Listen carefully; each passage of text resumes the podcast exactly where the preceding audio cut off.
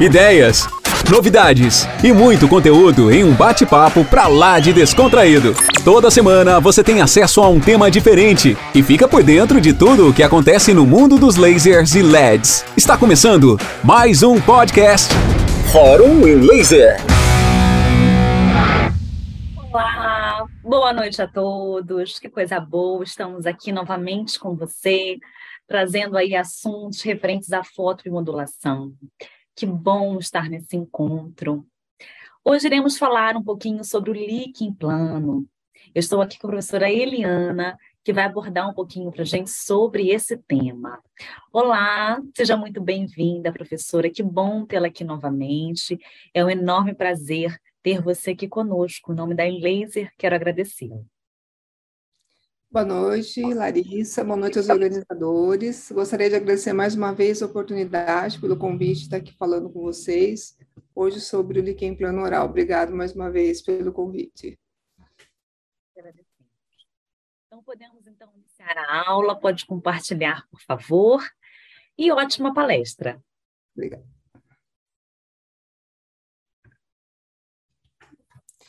Bom, então, o assunto que nós vamos abordar hoje é a respeito da laser terapia no tratamento adjuvante é, do líquen plano oral. Como que eu faço para tirar o cantinho daqui, Larissa? Ah, tirei já, consegui. Então, vamos lá.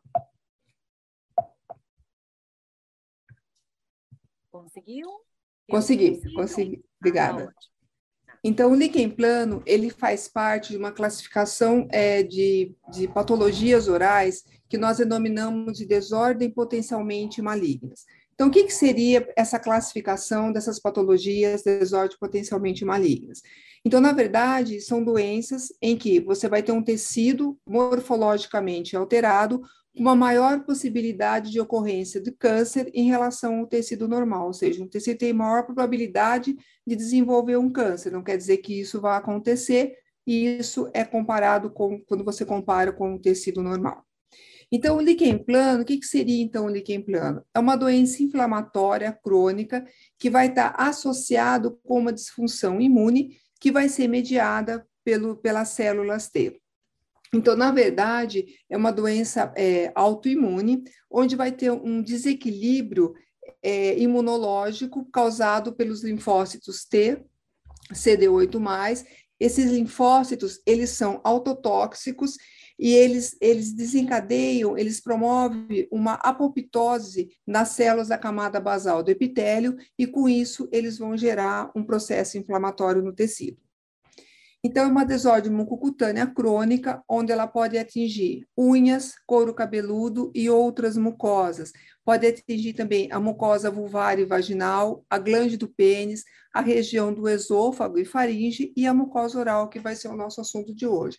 Então, aqui a gente pode observar aqui na região é, da, da fronte, né, aqui na região do couro cabeludo, essa área avermelhada, aqui na região das unhas, normalmente quando tem é, o, o, líquen cutâneo, quando você tem na região das unhas, você vai ter em outras localidades do corpo, né, da pele. A prevalência é uma prevalência baixa, de 1 a 4% da população, acomete pessoas da meia idade, principalmente mulheres, numa proporção de 2 para 1 em relação aos homens, e são raros em crianças. Então, essas aqui são lesões bem típicas do líquen plano é, cutâneo, né? Ele atinge principalmente a região das extremidades. E normalmente, quando, é, em algumas porcentagens, você pode ter o líquen cutâneo e também o líquen na cavidade oral. Acho que a foto está meio ruim, mas aqui a gente tem uma área esbranquiçada, mas a gente vai ter outras fotos melhores, tá? Aqui, nesse caso, é o mesmo paciente, onde ele tinha a lesão cutânea e também a lesão na cavidade oral. A idiopatogenia, ela é incerta, tá? Então, tem, é, mas tá, pode estar relacionado com algumas doenças crônicas, como a, doen como a hipertensão, algumas doenças do intestino e do fígado. E também pode estar relacionado com algumas doenças sistêmicas, como diabetes, doenças autoimunes, doenças da tireoide, e as doenças da vesícula. E normalmente 20% dos indivíduos que têm algum tipo de alteração de doença, de patologia da vesícula, eles apresentam o líquen planoral. Então, as doenças crônicas, as doenças sistêmicas, elas podem estar associadas ou elas podem ser um fator para a etiologia, para a etiopatogenia do líquen plano. Alguns outros fatores podem estar também associados, principalmente os fatores psicológicos, algumas medicações também elas estão associadas ao líquen plano, infecções, irritações crônicas e também nós temos aí uma predisposição genética. Mas desses fatores, o principal deles é a ansiedade, a depressão, são os principais fatores que estão relacionados com o líquen plano oral e a ansiedade também, tá? E hoje é a doença do século, né? A depressão, a ansiedade, então a gente hoje tem até aumentado um pouco mais a incidência de líquen plano associado a essas doenças psicológicas. E também tem uma correlação do líquen plano oral com a hepatite C. Ainda não se sabe bem como, como ocorre essa relação, como, como isso acontece. Uma das teorias que sugere é que o linfócitos, linfócitos linfócitos, desculpa, linfócitos T do HCV, ele tem um papel na patogênese do líquen plano oral. E quando você tem essa correlação do líquen com hepatite B, normalmente é o líquen plano na forma erosivo que vai se manifestar. E é, é interessante quando você tem essa associação né, da hepatite com o líquen, quando você tem um desequilíbrio, quando você tem uma agudização da hepatite, né, uma descompensação da hepatite C, você também vai ter uma piora do líquen plano oral. Então, quando você tem essa associação, então, por exemplo, piorou as lesões orais, é, né, a gente orienta que faça, a gente faz os exames da hepatite e, na maioria das vezes, você tem essa descompensação. Então, você piora as lesões orais também. Ele apresenta algumas características clínicas, né, na mucosa oral. Então, uma das classificações hoje do líquen plano é que estabeleça-se que ele seja que ele seja multifocal. Então, para ser líquen plano, é, necessariamente você vai ter que ter é, uma, uma ou mais, ou seja, vai ter que ter mais de uma localização na cavidade oral tá? Eles normalmente eles são simétricos e eles são assintomáticos. E quando eles apresentam sintomas, eles apresentam geralmente a sensação de ardência e piora com a ingestão de alimentos ácidos e picantes. Então, aqui é o mesmo paciente, ela tinha a presença do líquen plano aqui na região da mucosa labial, tá vendo aqui, ó, essa, esse é o tipo estriado, que é o tipo mais comum, né, o estriado ou reticulado, e tinha aqui também na borda lateral da língua, tá? Então, a mesma paciente tinha multifocal, né? ou seja, aqui na verdade tinha três localizações, lábio superior, inferior e aqui na região da borda lateral de língua. Aqui são as principais localizações, então a principal localização deles aqui é na sequência, né, da onde você tem a maior com a menor incidência, então é na mucosa jugal, na região da língua, geralmente bordo lateral de língua, na região do lábio, geralmente lábio inferior, na região da gengiva, mais raramente no palato e na região do assoalho bucal. Então, são as principais localizações e quando, quando ele, ele está presente, geralmente tem duas dessas localizações. Aqui a gente tem algumas classificações em relação à forma clínica do líquen plano oral. Então, esse é o líquen plano reticular, que ele é o mais comum deles, onde a gente vai ter as estrias de Wilkingham, tá vendo? Aqui a gente tem o, esse rendilhado, ele forma né, um rendilhado, a, área de preferência desse tipo de líquen plano geralmente é a mucosa jugal, mas a gente também tem na língua, na gengiva, mas mais comum na mucosa jugal, então forma esse rendilhado, Tá vendo? Aqui na região da mucosa jugal, aqui está na região do lábio. Então, essa área avermelhada que a gente vê aqui associada ao líquen plano, isso aí é cândida. A cândida, ela é parasita do líquen. Então, nessa forma do líquen plano reticular, quando a gente encontra essas áreas avermelhadas, normalmente é a cândida que está associado. E daí o paciente vai ter a sensação da queimação, da ardência, devido à infecção pela cândida. Então, a gente trata a cândida com antifúngico tópico, e essas áreas melhoram, e daí ele, ele para com com a sintomatologia, tá? Então, normalmente nessas áreas é infecção por cândida associada. A outra forma, o líquen plano tipo placa. Normalmente, o líquen plano tipo placa, ele confunde com as lesões brancas da cavidade oral, com as leucoplasias. Então, nesse caso, normalmente, o líquen plano na forma de placa, normalmente a gente faz biópsia para a gente ter, ter o diagnóstico diferencial, se realmente é um líquen plano ou se é uma lesão branca com o diagnóstico histopatológico de leucoplasia. Aqui vale alguma uma observação em relação a isso.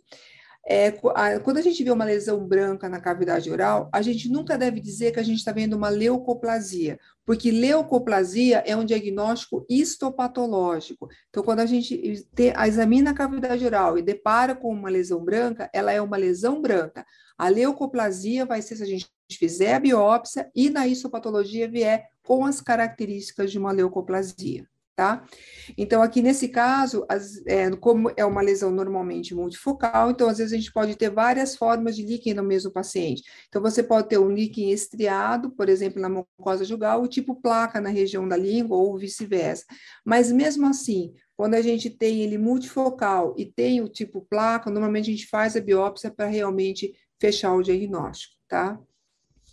E aqui o outro é o atrófico eritematoso. Normalmente esse líquen, ele, ele localiza na região da gengiva, tá? Então ele fica aqui localizado na gengiva inserida, tá vendo aqui nessa área? Olha essa gengiva toda eritematosa, né, avermelhada. Aqui também, tá vendo, com umas áreas sangrantes é, associadas a exulcerações.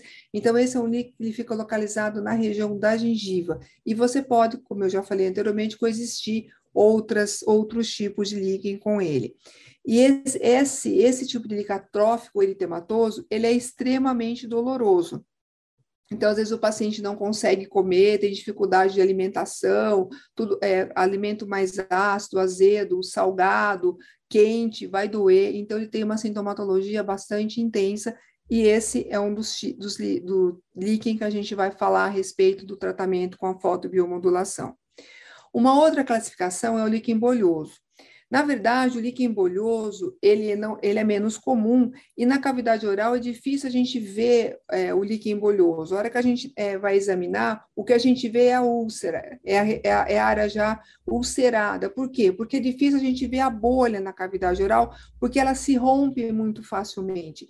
Então, na verdade, às vezes o diagnóstico do líquen plano bolhoso se dá ou pela histopatologia, ou se não, quando o paciente relata, ele fala, olha, apareceu uma bolha antes de aparecer, de ficar essa ferida. Normalmente é esse o termo que ele utiliza. Então, a gente pode ter hipótese do líquen bolhoso, porque é raro, raramente a gente consegue ver uma bolha íntegra na cavidade oral, tá?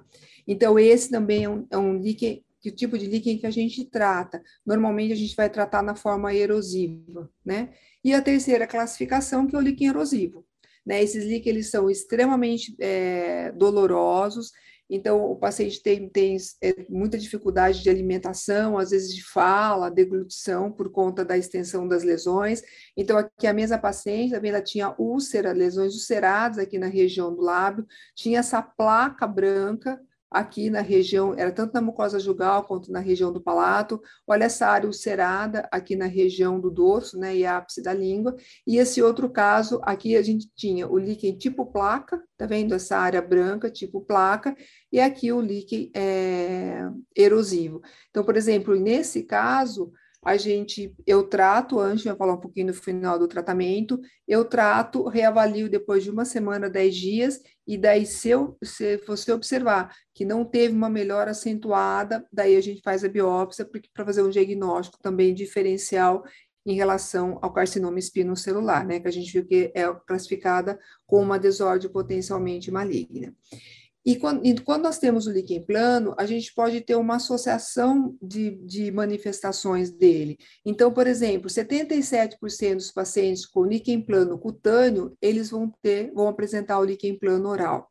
20 dos líquen planos orais, eles vão ter lesões genitais e 15 dos líquen planos orais podem ter lesão cutânea. Por isso é importante, quando a gente dá o diagnóstico do líquen plano oral, é, é perguntar para o paciente, examinar o paciente, para ver se ele não tem lesão em pele. Então, às vezes, pergunta para ele: ah, você não tem nenhuma lesão no corpo, somente na perna, na região do braço, no tronco, que coça, às vezes tem um, um plurido, é, se não tem alguma queixa na região genital, porque normalmente as mulheres, mesmo os homens, eles não vão falar que eles têm que ter algum tipo de queixa na região genital, porque eles acham que isso não tem nada a ver com as lesões que ele tem na boca. Então, o líquen plano hipertrófico, aquele um da gengiva, é muito comum você ter lesões nas regiões genitais. Então, é importante perguntar para o paciente, somente para as mulheres, né, que é a maior incidência em mulheres, se elas não têm alguma dor na região genital, ardência, enfim, para encaminhar para o ginecologista para fazer também o diagnóstico, sendo que nessas, nessas, na região genital é uma das áreas mais difíceis de tratar, é onde, é onde a, a doença demora mais para que você consiga é, regredir e melhorar. Tá? Então, aqui são dois casos nossos no ambulatório. Então, aqui essa paciente é um caso antigo, a gente até é, publicou né, esses dois casos que eu vou mostrar para vocês. Ela veio com uma queixa de dor na região da gengiva. Nessa época, a gente não tinha fotobiomodulação para ajudar no tratamento. Então, ela tinha muita dor na região da gengiva e ela chegou a extrair dente, chegaram até extrair o dente dela na região de molar, achando que era por conta do dente, né? E na, na verdade não era. E daí nós conversando com ela, perguntamos, ela tinha muita dor na região genital, isso ela já tinha há anos, mas não sabia que podia ser em relação, associada à lesão oral. Esse aqui é um outro caso de um paciente masculino que tinha o líquen estreado na região do lábio e tinha também na região genital. Então, quando a gente tem essa associação do líquen oral com o líquen genital, isso é uma síndrome que a gente chama de síndrome peno-gengival vulvo-vaginal gengival, tá? Esse artigo a gente publicou em 2018, onde a gente relatou esses dois casos, então, associação do líquen oral com o líquen genital, isso caracteriza uma síndrome, e hoje a gente, por exemplo, nesse caso, a gente podia tratar com laser e ter algum tipo de benefício para o paciente. Tá? Então, o laser, essa classificação, na verdade, eu coloquei para vocês, na clínica, a gente não utiliza essa classificação. Essa classificação é a classificação de Tong Prasson, de 92, onde, se vocês forem é, ler artigos a respeito de tratamento de líquen plano, os autores utilizam essa, essa tabela para fazer a classificação clínica do líquen, tá? Por isso que eu coloquei essa tabela para vocês, mas na clínica a gente não, não, não utiliza, tá? Então, eu coloquei para se vocês forem ver alguns artigos, essa, tabela que eles usam. Então, como eu falei para vocês, a malignização, a incidência de malignização do líquen plano é muito baixa. Então, ela varia, os trabalhos falam de 1 a 1,4% no período de 7 anos, porque a gente não tem nenhum trabalho, a gente não tem uma casuística grande, de um segmento muito longo, para a gente saber realmente qual é a exata incidência de malignização. Alguns trabalhos até falam que é menos de 1% tá? Mas a média dos, dos artigos ficam entre entre 7 e, e entre 7 anos de 1,4 e normalmente a forma erosiva e atrófica que você vai ter uma maior incidência de malignização, principalmente na região de borda lateral de língua, tá? Então aqui a gente tem um exemplo para vocês de um líquen plano erosivo aqui na região da mucosa jugal. E a gente tem alguns fatores de risco para malignização. As mulheres, a que eu falei para vocês, localizados na região da língua e associado ao etilismo e ao tabagismo. Então, esses são um dos principais fatores de risco para malignização. E aqui, aqui um, é um lugar difícil de você encontrar, mas eu trouxe para vocês aqui na região do palato. Esse é o líquen plano da forma estriada que não é o principal para malignização, esse pra, geralmente não maligniza. E o diagnóstico? O diagnóstico é dado através de uma boa anamnese, na verdade, a anamnese ela é fundamental para o diagnóstico de quaisquer lesão oral, então uma anamnese bem feita, bem detalhada, muitas vezes a gente consegue saber o diagnóstico da lesão através de uma boa anamnese, ou pelo menos uma hipótese diagnóstica através de uma boa anamnese. Então, a anamnese associada ao exame clínico você vai correlacionar a causa-efeito, ou seja, qual seria o fator que poderia estar causando essa lesão do líquen plano. E quando necessário, então, a gente já, já, já falou então dos principais casos, casos em que há necessidade de você fazer a biópsia para você ter um diagnóstico histopatológico, seja para você definir se realmente é um líquen plano, seja para você descartar uma malignização, processo maligno, tá? Então, como é feito o tratamento? Então, na verdade, que eu já falei para vocês, o tratamento é feito nas formas atróficas e erosiva do líquen plano, que são aonde você vai ter a sintomatologia intensa dessas lesões. Então, o tratamento, ele é com a finalidade de você aliviar a dor, principalmente, porque às vezes o paciente está com dificuldade de alimentação, deglutição, etc., e também tentar fazer com que você tenha cicatrização das lesões, tá? É uma lesão recorrente, então muitas vezes a gente, a gente chega a cicatrizar e dá um tempo, as lesões recidivam de novo. Então, os tratamentos podem ser feitos, os tratamentos tópicos, que são através dos corticosteroides tópicos, como o propionato de clobetasol, que é mais utilizado, a betametasona, a dexa, a triacinolona e a prednisona tópica. Também tem alguns alguns tratamentos com os retinoides, mas os retinoides, eles causam muitos efeitos colaterais e também você parou de usar medicação, a lesão volta. E também os imunomoduladores. Os imunomoduladores, além de ter um alto custo, eles não são muito efetivos. E, os, e o tratamento sistêmico, né? Então, quando a gente faz um tratamento sistêmico do líquen, quando ele não responde aos tratamentos tópicos, tá? Então, a gente daí tem que lançar a mão, normalmente são os corticosteroides sistêmicos e alguns trabalhos lá também que está sendo utilizado o metotrexate, mas o metotrexate também tem o problema que dependendo da dose, a pessoa pode ter uma hipersensibilidade e você pode causar lesões na cavidade oral. Então, normalmente são os corticosteroides que a gente utiliza na forma que você não tem uma resposta clínica ou que você tem uma, umas lesões é, extremamente erosivas, né, extensas, daí sim a gente entra com o corticoide sistêmico.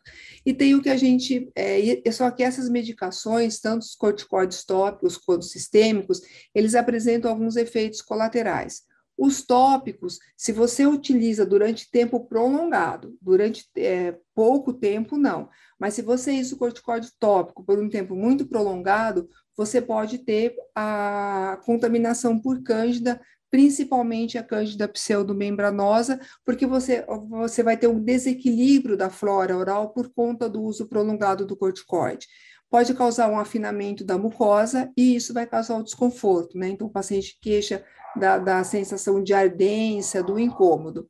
E, e os efeitos sistêmicos, né?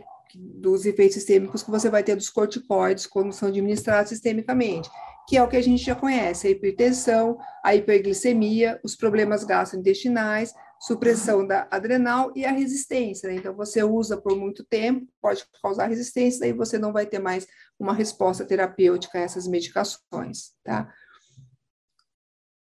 Então, por isso, a gente vai ter o que a gente chama de terapias complementares. E essas terapias complementares, então, a gente vai ter a fotobiomodulação e a terapia fotodinâmica. Então, rapidinho, só para a gente dar uma lembrada, então, a fotobiomodulação é o, é, seria a, a, o emprego das fontes de luz na área de saúde. Né? Então, a fotobiomodulação, que a gente vai falar hoje, é a respeito dos lasers de baixa intensidade. Então, laser de baixa intensidade, a gente vai ter dois tipos de luz. Então, a luz é a seletividade do laser, né, que a gente fala. Então, a gente vai ter a luz visível, que é o vermelho visível.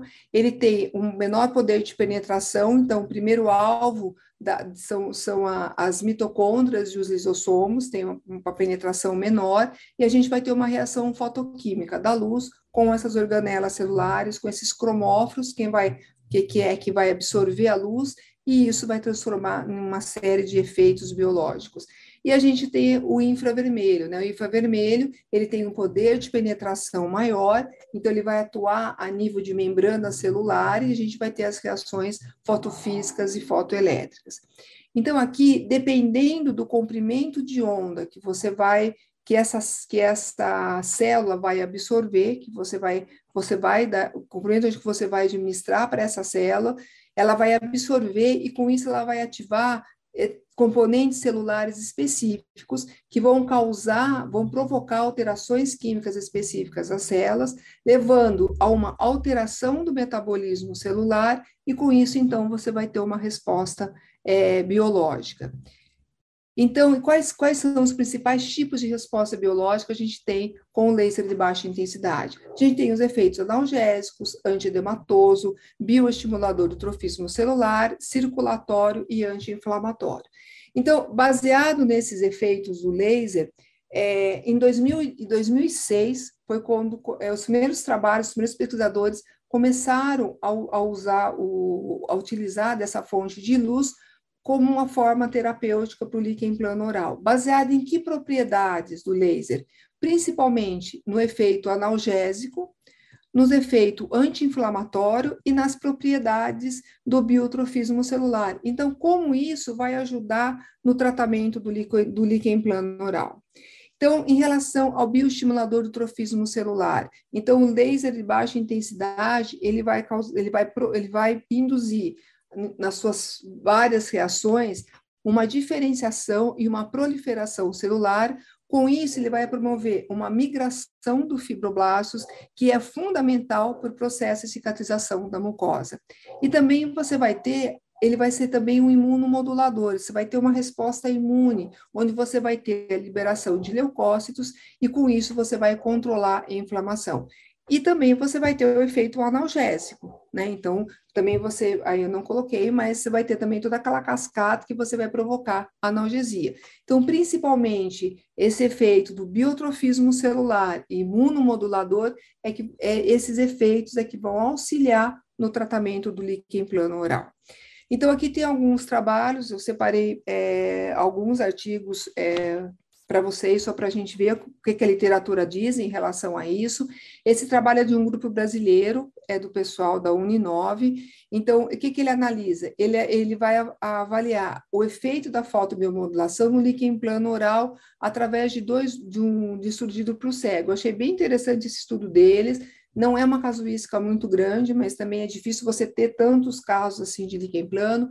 Então, o N dele foi de 34 pacientes. 17 que ele utilizou no grupo controle, onde nesse grupo controle ele aplicou o gel de clobetasol 0,05% três vezes ao dia por um período de 30 dias. E o grupo de estudo, que era o grupo com o laser, né, que ele chamou grupo controle e grupo com o laser, aonde ele utilizou o comprimento de onda 660, uma potência de 100 miliwatts, uma energia de meio, densidade de energia 170, tempo de 5 segundos, o número de pontos variou de acordo com o tamanho da lesão, e ele aplicava o, o laser cobrindo toda a lesão com vários pontos, aproximadamente um centímetro de distância entre um ponto e outro. Ele fez isso durante duas vezes por semana, por um período de quatro semanas. E o que eu achei bem interessante nesse trabalho é, foi que do grupo do laser, o paciente passava um gel placebo, um gel de metilcelulose, porque daí os grupos não sabiam realmente quem era o do laser e quem era o, do, o grupo controle que estava usando o clobetasol. Então, no grupo do laser, ele passava um gel placebo, e no grupo controle também você tinha um laser placebo tá? Então, e mais nos dois grupos, ele fez o uso da nistatina uma vez ao dia por um período de 30 dias, porque a nistatina não vai interferir no grupo do laser, né? E no grupo controle, como você estava usando o corticoide tópico, o ideal é que você entre com antifúngico para evitar, então, a proliferação da cândida. E aqui, então, foi a régua, né, do, dos períodos que ele tratou, então, sete, que ele observou, 7, 14, 21, 30 dias, depois um follow-up de 60, de 90 e de 120 dias. Então, entre todos os dados que ele analisou, eu separei o que eu achei mais interessante, que foi em relação à dor. Então, a relação à dor, ele usou a escala é, UVS, né, escala visual da análise de dor. Então, o que, que, ele, que, que ele observou? Que em relação à dor, tanto o grupo do laser quanto o grupo controle, é, você teve, foi estatisticamente significativo a diminuição da dor em relação ao inicial, em relação à linha base. Né? Então, em relação ao início, quando começou a, o tratamento, né? Então, os dois grupos, tanto o laser quanto o grupo controle, teve uma, uma diferença estatisticamente significativa. Agora, no, no decorrer, tanto o laser quanto o, o, grupo controle, o grupo com corticoide, você teve uma diminuição da dor. Se a gente olhar no gráfico, parece que se a gente olhar no gráfico, parece que o grupo do laser você teve um aumento, uma, você teve uma, um aumento, uma diminuição maior da dor do que no grupo com, com o corticoide, mas isso não foi estatisticamente significativo, tá? Foi significativo os dois grupos em relação à base, em relação ao início do tratamento. Então, ele viu a redução da dor houve nos dois grupos, né? Embora entre eles não fosse estatisticamente significante, e você teve uma resolução completa da, do, do laser em 79,4% dos pacientes do grupo controle do corticoide e 64,7% do grupo do laser, mas também isso não foi estatisticamente significativo. Tá? Então, qual é a conclusão que ele chega com esses resultados? Então, ele, ele conclui que a fotobiomodulação, nesse esquema terapêutico que ele propôs, duas vezes por semana, nos parâmetros estabelecidos, foi efetivo no tratamento do líquen plano oral. E o resultado entre os dois grupos, né, corticoide e fotobiomodulação, foram semelhantes. E a fotobiomodulação, ela é segura, ela é não invasiva e ela não apresenta efeitos colaterais, tá? Então, esse eu achei um trabalho é, meio interessante. Esse outro é uma, é uma revisão da literatura, onde ele avaliou, é, foram 44 estudos, e com o objetivo desse estudo, o que, que, ele, que, que ele quis fazer com esse trabalho? Ele quis ver o efeito da técnica, né, da, da fotobiomodulação no líquen plano, no líquen plano oral em relação à sintomatologia, à cicatrização, o efeito anti-inflamatório e quais eram os parâmetros que influenciavam nesses, nesses itens. Então, qual foi o resultado que ele encontrou, a conclusão que ele chegou? Ele chegou que você tem uma heterogeneidade de estudos, né? Então, você não tem uma padronização dos estudos, e com isso fica difícil de você avaliar é, qual é a efetividade de, de, do tratamento ou não de, desses sintomas todos que ele, que ele quis pesquisar. A efetividade da fotobiomodulação ela é influenciada pelo que, por que parâmetros? É influenciada pelo comprimento de onda, pela potência, pela energia, pela duração do tratamento e pelo modo de operação. Então, são vários fatores que vão estar influenciando na efetividade. Né? Então, como você tem uma heterogeneidade de estudos, você não tem um parâmetro que você possa falar que esse é melhor ou esse é pior. Mas na discussão, ele fala, ele, ele, ele sugere que entre 2 a 3 joules por centímetro quadrado seja a dose mais positiva, mais adequada para que você trate, então, essas lesões do líquen plano oral. Mais um trabalho, esse aqui é uma revisão sistemática é, de 2021, onde ele vai comparar o bochecho, a forma tópica né, do bochecho com dexametasona, com outras formas de tratamento tópico do líquen plano.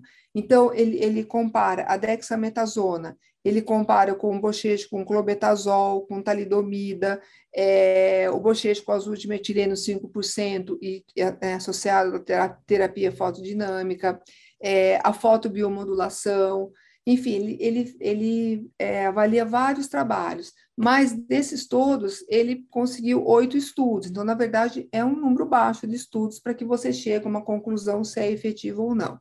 Mas, mesmo assim, o que, que ele conclui? Ele conclui que você tem uma limitada evidência para suportar o tipo de tratamento do líquen plano oral e porque você tem pequeno número de estudos e amostras pequenas, né? Então, daí a gente fica aí, usa, não usa, é benéfico ou não, né? Então, na verdade, a própria literatura, ela, ela se contradiz muito em relação a isso. E essa outra revisão sistemática, essa de agora de 2023, ele faz muito semelhante com outro trabalho, só que aqui, ali ele comparou a dexametasona com outros com outros tratamentos tópicos. Esse aqui não, ele vê a eficácia de vários tratamentos tópicos com, é, do líquen planoral. Aqui ele conseguiu 15 estudos. Então, aqui ele compara é, corticoide, ele compara é, é, a camomila em forma de gel, crioterapia, fotobiomodulação, terapia fotodinâmica, é, ozônio. Então, ele, são todas as formas que ele ali ele, ele, ele analisa. Então, a conclusão que ele vai chegar com isso, que a fotobiomodulação é uma terapia coadjuvante no tratamento do líquen plano oral, como outros tratamentos. Então, tanto a fotobiomodulação, como, por exemplo, aloe vera, né, que ele, ele compara também com a aplicação tópica do aloe vera, com o ozônio, com a camomila. Tá? Então, não só a fotobiomodulação pode ser coadjuvante, mas como outras formas. E ele institui o corticoide como sendo a primeira, ele sendo mais efetivo. Então, o corticoide seria uma primeira linha e essas outras formas de tratamento seriam, então, coadjuvantes, tá? Então, isso em relação à fotobiomodulação. Em relação à terapia fotodinâmica. Então, só para a gente lembrar rapidinho, a terapia fotodinâmica é uma reação química, onde você vai ter que ter três fatores aí. Um é o fotossensibilizante. No caso do líquen plano, os principais fotossensibilizantes que eles utilizam é o ácido aminolevulínico, então o ALA ou 5-ALA, o ácido metil aminolevulínico, que é o MAL, o azul de toluidina e o azul de metileno, que é o que, a, que, é o, é que a gente que é mais utilizado, tá? Então, é a reação num agente fotossensibilizante com uma fonte de luz. Então, dependendo do agente fotossensibilizante, é a fonte de luz específica para ele. Então, você vai, você vai colocar o fotossensibilizante, vai deixar um tempo que vai depender também do tipo do fotossensibilizante, o tempo que você vai deixar. Então, ele vai reagir com as células, você vai vir com a fonte de luz adequada no tempo específico para aquele fotossensibilizante, e com isso você vai ter a liberação de oxigênio. E, esse, e essa liberação de oxigênio vai produzir, então, as espécies reativas de, de oxigênio, é, você vai produzir os radicais livres, e esses radicais livres é que vão é, produzir a destruição tecidual e o efeito da terapia fotodinâmica.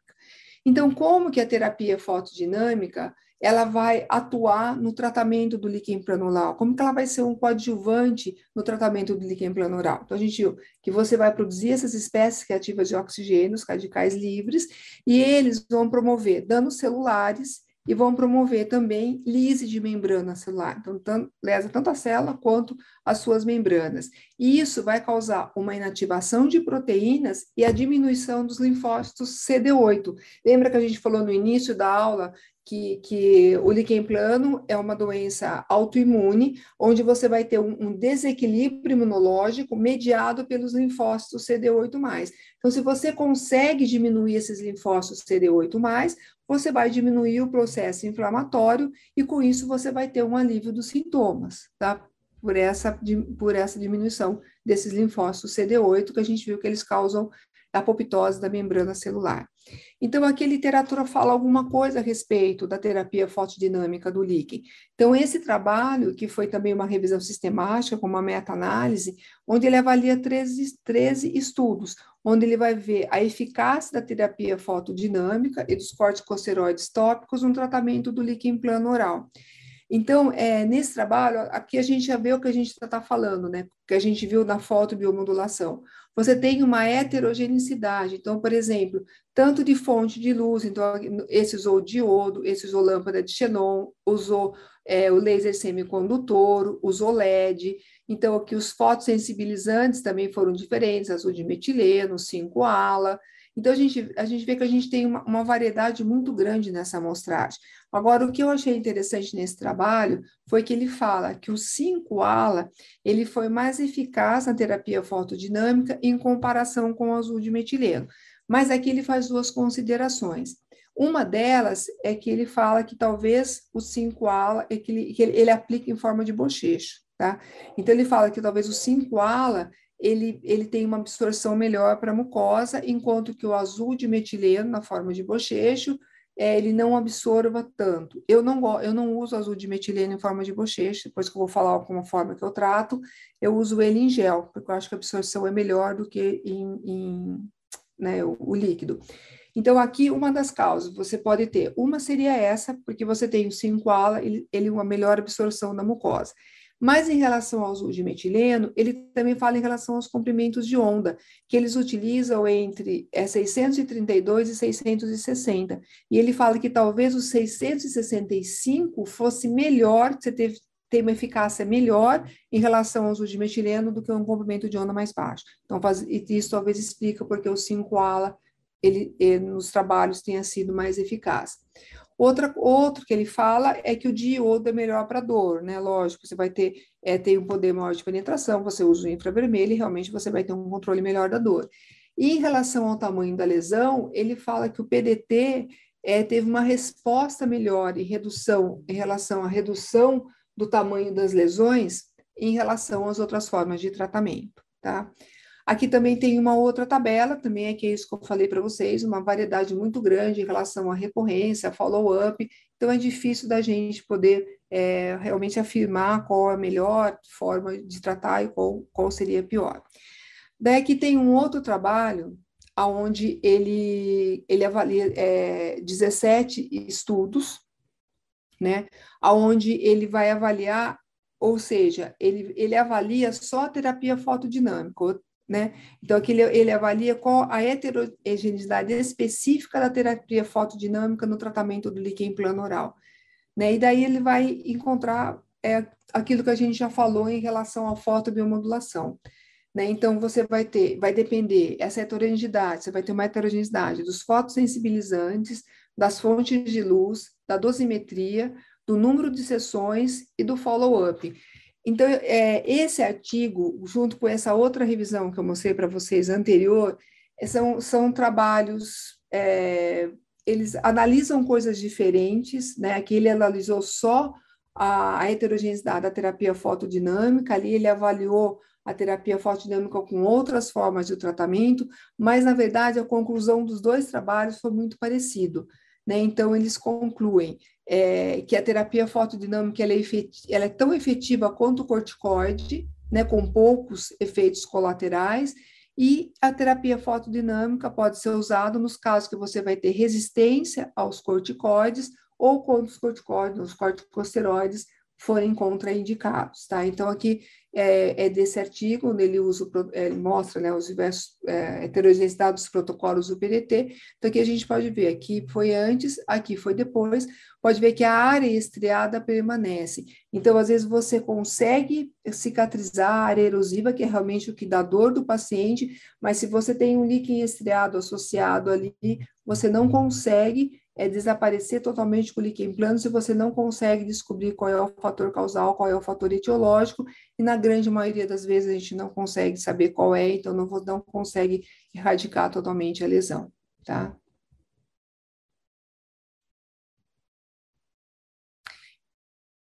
Então, aqui eu vou falar para vocês em relação ao que eu faço, como eu trato o líquen plano oral. Então, primeiro, é, você tem que fazer a eliminação de todos e quaisquer fatores irritantes que você tenha, que possíveis que possa ter ali. Então, por exemplo, é uma aresta de dente, resto radicular, se o paciente tem hábito de, de tem bruxismo, de ficar mastigando bochecha, enfim, qualquer fator que possa irritar os tecidos orais, você tem que eliminar esses fatores. O segundo é a higiene oral. A higiene oral ela é extremamente importante. O acúmulo de placa bacteriana ela vai piorar o líquen plano oral principalmente o líquen plano é, atrófico ou hipertrófico, que é aquele localizado na região da gengiva. Então, a higiene oral é extremamente importante. Eu oriento o creme dental da Colgate, que é com gengibre e coco. Ele é um fitoterápico, ele é em forma de gel, ele é bem fácil de achar, ele é muito acessível e ele não tem os irritantes do creme dental comum. Então, os pacientes gostam bastante e ele não irrita. Eles falam que dá um certo alívio o creme dental, esse daí da Colgate. O bochecho com chá de camomila frio ou gelado, porque a camomila é um anti-inflamatório, inclusive saiu uma revisão sistemática agora esse ano falando a respeito da camomila, tá? E a aplicação do antifúngico tópico, é quando você tem, naquele caso estriado, que eu falei para vocês, que você tem a sintomatologia, pode ter a infecção por cândida, ou quando a gente tem a forma erosiva ou atrófica, que precisa receitar o corticoide tópico, e daí a gente receita o antifúngico para evitar a proliferação de cândida, a cândida oral, tá? Quando a gente tem a forma erosiva ou hipertrófico, que são esses que a gente trata, né, com corticoide tópico, a gente pode utilizar, o, eu uso o clobetazol em spray, em meio aquoso. Eu já usei muito clobetazol em gel. Eu acho que em gel você não tem absorção, tanta absorção como a gente tem no spray. Eu acho, na minha experiência clínica, o spray ele é melhor do que o gel, tá? Mas quando for mandar manipular, tem que escrever em letras garrafais meio aquoso, porque o clobetazol ele não dilui direito na água. Então o que que acontece? O farmacêutico vai e coloca um pingo de álcool para diluir e daí daí dançou, né? Porque daí o paciente vai usar e vai queimar e vai piorar as lesões. Então tem que falar que não pode ter nada de álcool e orientar o paciente a chacoalhar bem o frasquinho. Às vezes pode entupir a bombinha, só pegar uma agulhinha ali e desentupir, tá? Então tem que ser meio aquoso. Ou o clenil, o clenil é o dipropionato de beclometasona. A vantagem do clenil qual é? O paciente pega de graça na farmácia popular, desde que a receita seja assinada por um médico. Se vocês assinarem a receita, ele não pega de graça, eles não dão, então tem que ser assinado por um médico. O Glenil é aquela bombinha de asmático, aquela bomba mesmo. Ele vai chacoalhar e vai dar um ou dois puffs, dependendo da quantidade de lesão que ele tem, de duas a três vezes ao dia, dependendo do caso, tá? Então, por exemplo, tem pacientes que respondem melhor ao clobetazol e tem pacientes que respondem melhor ao dipropionato de beclometasona, Tá? Então, aí também é uma resposta individual de cada um. E quando as lesões melhorarem, começarem a melhorar ou começarem a, a ter uma, assim, uma melhora acentuada, a gente tem que reduzir esse corticoide tópico gradativamente. Se a gente reduz de uma vez, a lesão pode voltar, tá? E às vezes a gente não consegue tirar totalmente. Então, se o paciente estava usando três vezes por dia, a gente consegue, às vezes, até deixar uma ou duas vezes na semana, mas se você tira, a lesão volta. Então, isso também é uma resposta individual. E o tempo que você vai utilizar o corticoide também vai depender de cada caso, de paciente para paciente, tá? E, e, é o que a gente, e os corticoides sistêmicos, né? Então, os corticoides sistêmicos é para aqueles casos mais graves, em que não responde o corticoide tópico, o paciente tem muita lesão, você dá uma imunossuprimida dele para você limpar a boca, né? Para ele poder comer, para ele poder melhorar, e daí entra com o corticoide tópico. O sistêmico é o mesmo esquema, a gente começa com uma dose e vai diminuindo gradativamente, tá? E aqui, em relação ao líquen plano hipertrófico, olha aqui essa gengiva bem avermelhada, bem irritada, o ideal é que a gente é, associe é, o, o corticoide tópico numa moldeira, tá? Então, aqui, na verdade, eu peguei de um artigo, porque eu faço isso, mas não tinha nenhuma foto.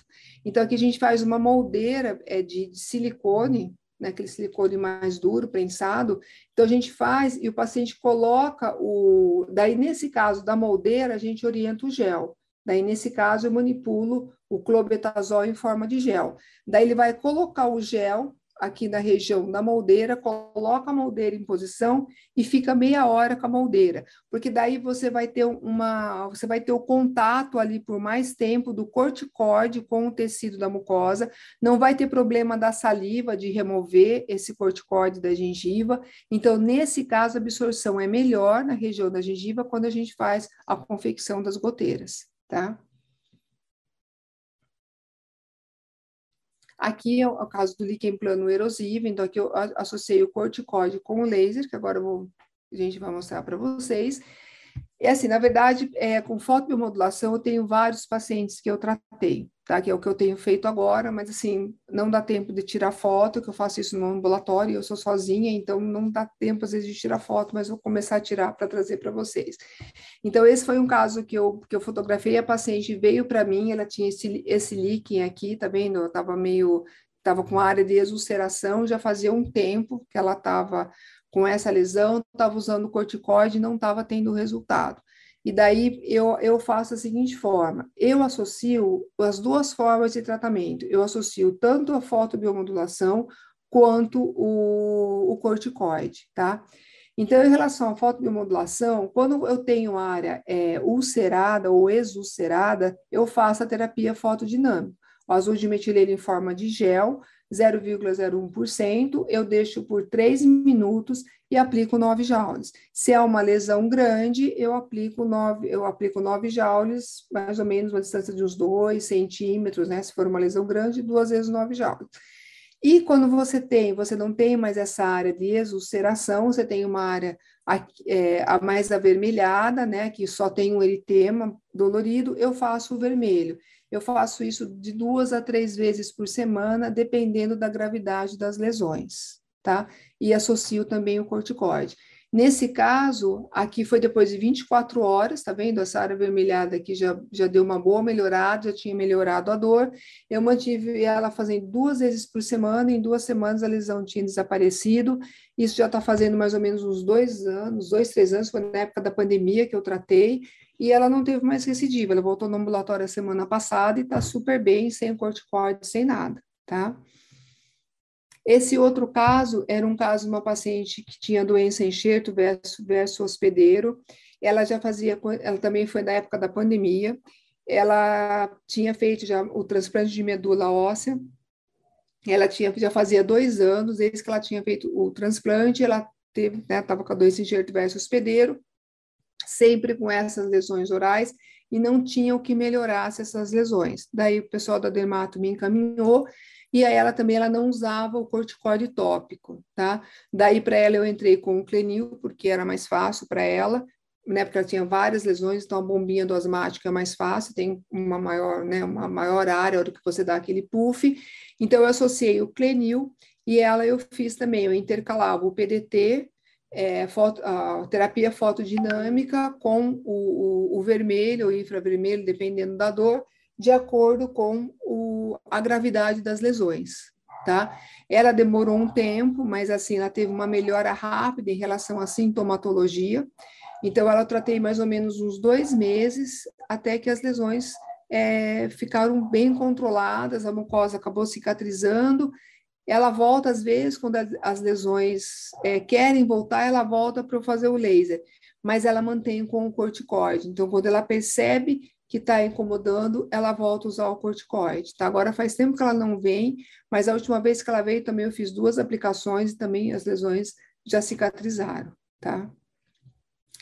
Então era isso que eu queria falar para vocês. Então mais uma vez muito obrigado. E se alguém tiver algum questionamento, estou aqui para tentar responder para vocês.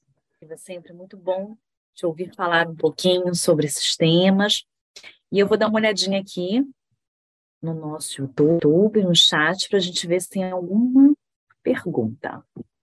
Bom, desculpa, pessoal, teve um pequeno problema aqui com a minha câmera, mas eu acredito que já voltou ao normal.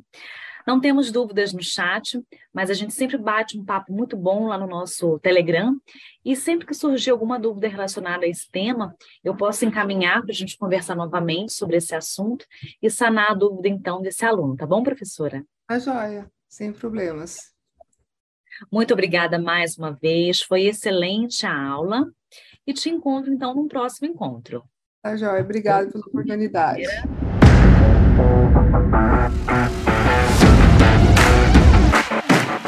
A InLaser apresentou mais um podcast Fórum InLaser. Um conteúdo exclusivo para você que é nosso aluno. Obrigado por nos ouvir. Até o próximo!